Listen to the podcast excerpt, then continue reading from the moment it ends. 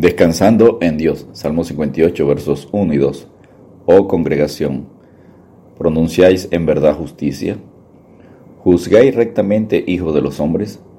Antes en el corazón maquináis iniquidades, hacéis pesar la violencia de vuestras manos en la tierra. Este es uno de los salmos llamados imprecatorios, maldicientes, que clama a Dios para que se haga cargo de los enemigos.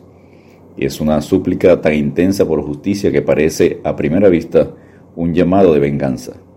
Con lenguaje fuerte y verbos imperativos, el salmista pide la intervención de Dios. Otros salmos similares con imprecaciones pidiendo justicia de Dios son el Salmo 6, el 7, el 26, el 28, el 35, el 38, el 51, el 54, el 55, el Salmo 56, 59, 69, el 79, el Salmo 83, el Salmo 109, el Salmo 137 y el Salmo 139. Este salmo de terminología tan enérgica constituye un llamado contra la corrupción de los jueces, magistrados y en favor de la limpieza del sistema judicial. Como lamento contra la tiranía, la primera parte del salmo expone una serie de acusaciones contra dirigentes y jueces malvados, y la segunda mitad es una oración imprecatoria pidiendo que sean destruidos. Al final, el salmista está seguro de que Dios actuará con una justicia indiscutible. El salmo pide juicio sobre los magistrados injustos. Sin embargo, algunos interpretan magistrados, jueces como dioses. En tal caso, el salmista pide juicio sobre los seres espirituales que rigen sobre la tierra. Otros indican que el salmista tiene en mente líderes humanos. La Biblia enseña que detrás de gobernadores humanos pueden haber poderes espirituales. En Isaías capítulo 24, versículo 21, el profeta pronuncia juicio contra los dos.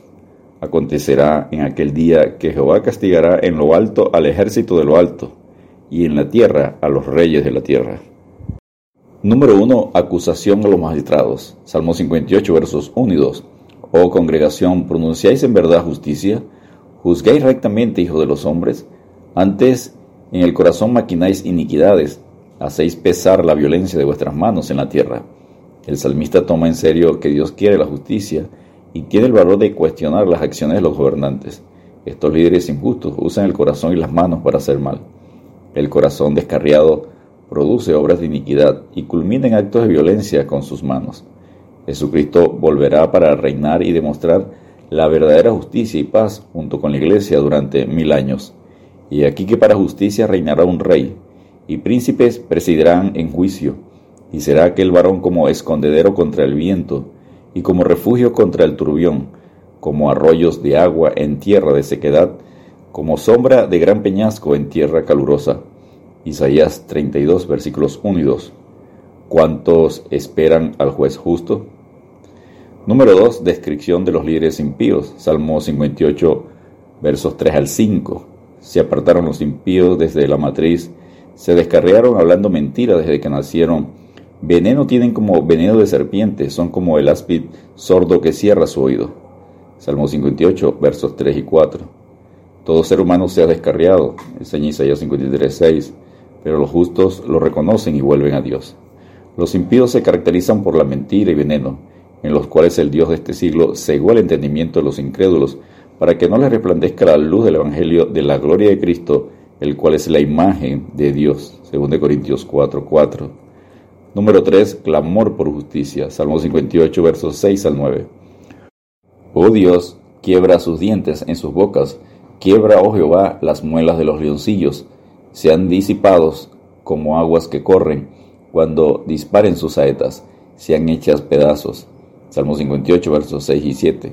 Se pide a Dios un juicio duro, pide que desaparezcan estos gobernadores, magistrados, y que sus acciones queden sin efecto aunque el cristiano no debe pedir mal sobre sus enemigos, como enseña Mateo 5:44, ciertamente puede pedir que Dios juzgue a tales gobernantes antes que hagan más daño y que pongan líderes justos. Hay generación cuyos dientes son espadas y sus muelas cuchillos para devorar a los pobres la tierra y a los menesterosos de entre los hombres. Proverbio 30:14. Número 4. El juicio de Dios. Salmo 58, versos 10 y 11. Se alegrará el justo cuando viere la venganza. Salmo 58, verso 10. El justo se alegrará. Este concepto parece contradecir con la enseñanza del Nuevo Testamento. Sin embargo, en el Apocalipsis, cuando Dios hace juicios severos en preparación para la institución de su reino eterno, los ángeles y los redimidos cantan de gozo. En Apocalipsis 15, versículos 3 y 4. No es el hombre el que toma venganza, sino es Dios. Aunque el salmo parece referirse a gobernadores humanos, ciertamente el lenguaje del salmo se presta para las oraciones de los santos o la derrota de los principados, autoridades, los gobernantes de estas tinieblas, espíritus de maldad en los lugares celestiales, como enseña Efesios 6:12. Entonces dirá el hombre, ciertamente hay galardón para el justo, ciertamente hay Dios que juzga la tierra. Salmo 58, verso 11. El juicio al fin no está en manos de poderes malignos ni de hombres corruptos, sino en las manos de Dios. Se mostrará que el justo tiene frutos y ciertamente hay un Dios de justicia. Y le hará entender diligente en el temor de Jehová. No juzgará según la vista de sus ojos, ni erguirá por lo que oigan sus oídos sino que juzgará con justicia a los pobres, y erguirá con equidad por las mansos de la tierra, y herirá la tierra con la vara de su boca, y con el espíritu de sus labios matará al impío, y será la justicia cinto de sus lomos, y la fidelidad ceñidor de su cintura. Isaías 11, versículos 3 al 5. Descansemos en Dios porque Jesucristo reinará con justicia, y el efecto de la justicia será paz, y la labor de la justicia reposo y seguridad para siempre Isaías 32, 17. Dios te bendiga y te guarde.